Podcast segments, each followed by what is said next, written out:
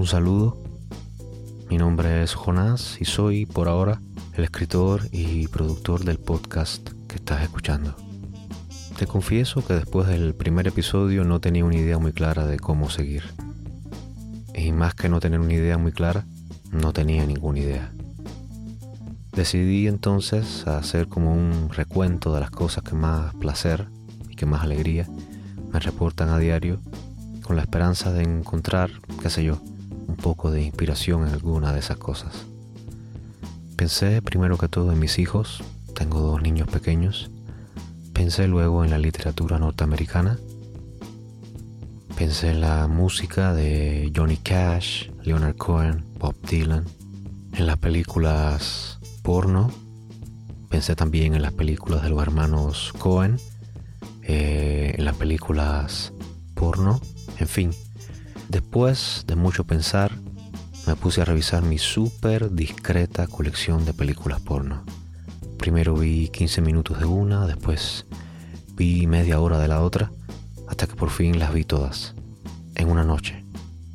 Este maratón de películas porno terminó excitándome la creatividad y se me ocurrió una idea.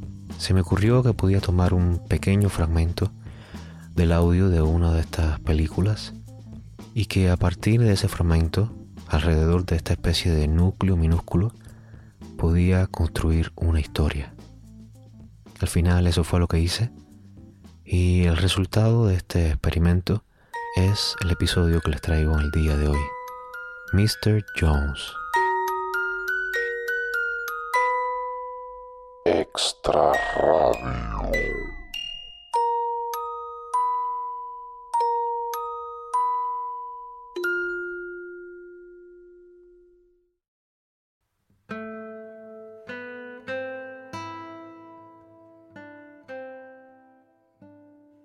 Su nombre completo era Clifford Jones Jr. Vivía en una cabaña de madera, a medio kilómetro de un pantano en el sur de Estados Unidos, en un pueblo mayoritariamente blanco llamado Somber Hill. Por cada cinco habitantes de este pequeño pueblo había un pastor evangélico, y no exagero si digo que cada 100 metros podías encontrarte una iglesia. Pastores evangélicos e iglesias parecían brotar espontáneamente de la tierra como brotan los gusanos de la carne podrida. Los domingos, cuando los fieles se congregaban, Mr. Jones se quedaba en su cabaña sobrellevando su habitual resaca de whisky barato. No había en el mundo dos cosas más incompatibles que Mr. Jones y Jesucristo. Su corazón era como un cuenco agrietado. Podías llenarlo de fango, pero no de agua viva. En el verano de 1985, Mr. Jones se interesó por una joven negra que vivía en el pueblo con su abuela, una anciana de casi 80 años que apenas salía de la cama. La joven se llamaba Lucille Williams Tenía 18 años. Era bastante común encontrársela merodeando por el pantano, recogiendo raíces que luego utilizaba para preparar ungüentos y jarabes. Se comentaba que su madre había sido una bruja y que una maldición gravitaba sobre la muchacha. Mr. Jones no creía en historias de ese tipo. Una tarde, casi al anochecer, la joven Lucille estaba recogiendo raíces cerca del pantano y de pronto sintió que alguien la miraba. Giró sobre sí misma pero no vio a nadie. Decidió entonces que lo más prudente sería regresar al pueblo. No había avanzado ni 50 metros cuando Mr. Jones la interceptó. Había permanecido oculto detrás de un árbol, espiándola. A la muchacha le bastó con mirarle a los ojos para saber que nada bueno pretendía. Se lanzó a correr. Mr. Jones corrió detrás de ella. Solo una persona conocía el pantano mejor que la muchacha. Para desgracia suya, esa persona era precisamente el hombre que la estaba persiguiendo. No tardó en alcanzarla, Mr. Jones. La derribó, la inmovilizó a duras penas y la violó. La joven Lucille se resistía como una fiera. Hubo un momento en que consiguió liberar uno de sus brazos y tanteó con su mano sobre la tierra hasta que por suerte dio con una piedra. Golpeó a Mr. Jones en la sien y éste se palpó la cabeza, gritando como un desquiciado. La muchacha lo empujó, se puso de pie y en lugar de rematarlo, aprovechando que estaba vulnerable, se echó a correr. Mr. Jones, con el rostro bañado en sangre, corrió una vez más detrás de ella, ahora cuchillo en mano. Una vez más. La alcanzó. La joven Lucille cayó de bruces en el suelo. Mr. Jones se le trepó encima y le clavó el cuchillo en el centro de la espalda. Mientras la muchacha se desangraba, la violó por segunda ocasión. Cuando hubo terminado, cargó en sus brazos el cadáver y caminó cerca de 500 metros por un terreno cada vez más cenagoso.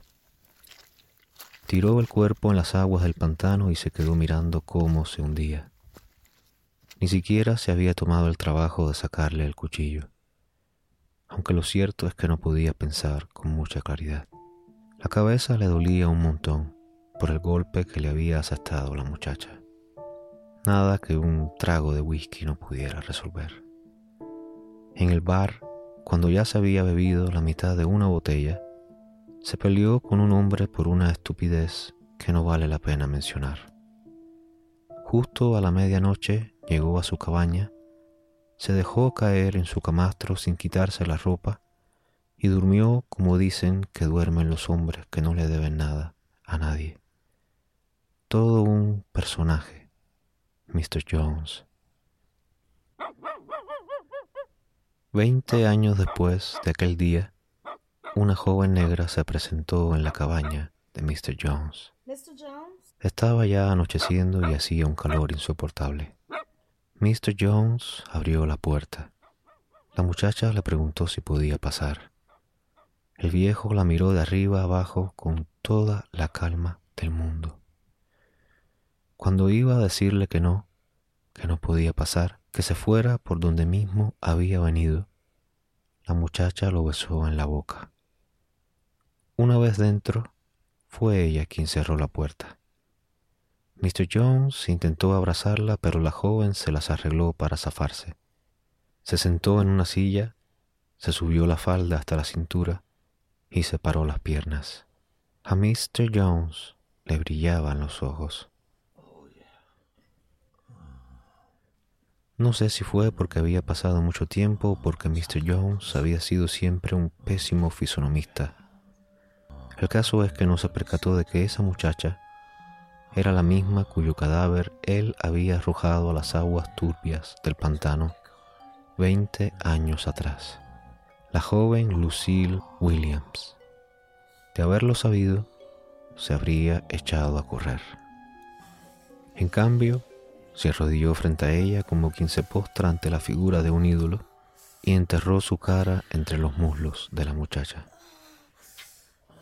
Mr. Jones era un viejo despreciable y glotón. Mientras estaba allí lamiendo como un perro, se acordó de los pasteles de chocolate que su madre cocinaba los sábados cuando él era un niño. ¿Quieres probar este chocolate? Le preguntó la muchacha a Mr. Jones, como si le hubiera leído el pensamiento. Muy ocupado estaba Mr. Jones para ver cómo la muchacha llevaba una de sus manos a la espalda, específicamente al sitio en que 20 años atrás él le había clavado un cuchillo.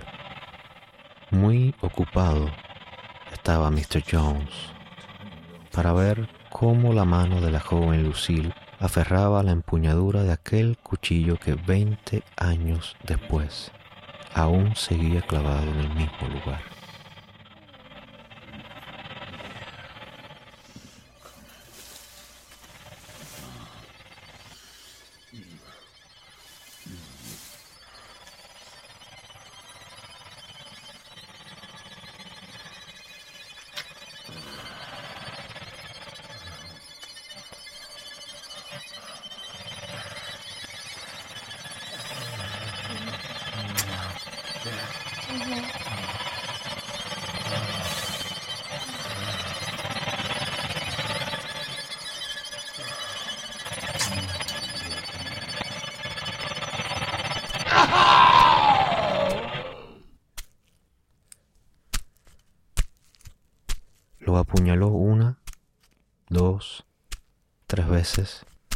Y luego tres veces más hasta sumar 57.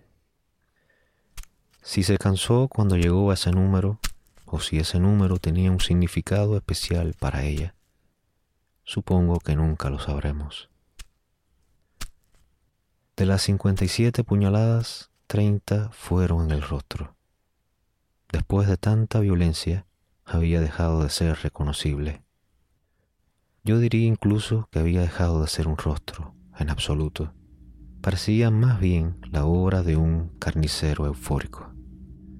La joven Lucille se quedó mirándolo con una sonrisa en los labios. Mr. Jones, le dijo. Qué hombre tan sucio. Varios días más tarde, dos cazadores, padre e hijo, aseguraron haber visto a una joven negra introduciéndose en las aguas del pantano hasta quedar completamente sumergida. Esperaron casi media hora sin despegar los ojos del pantano, pero nunca la vieron salir. El problema es que esos dos hombres tenían fama de borrachos y de mentirosos. Nadie se creyó su historia. Yo sí me la creo. Cosas más extrañas se han visto.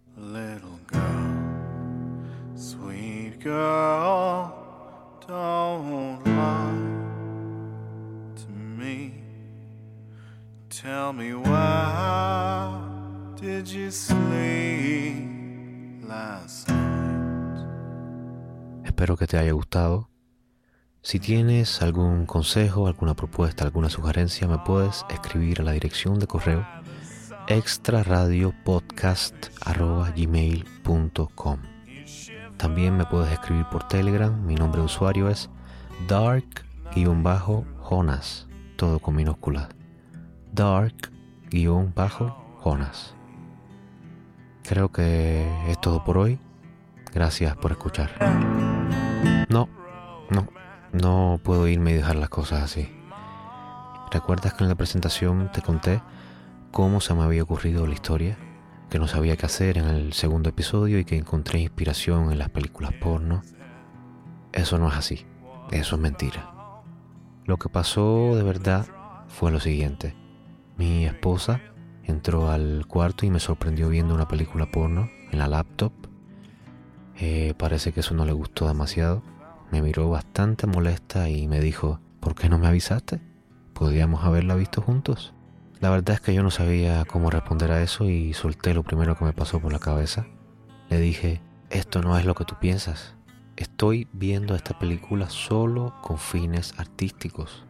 Ella me miró, incrédula, y me dijo, estoy casi segura de que cuando entré al cuarto estabas masturbándote. Yo le dije, ¿estás equivocada? Ya te expliqué que estoy viendo esto solo con fines artísticos. Ella me miró y me dijo, no te creo. Y a mí no me quedó más remedio que decirle, te lo voy a demostrar. Y esa es la verdadera historia de cómo terminé haciendo esto. Ahora sí, gracias por escuchar.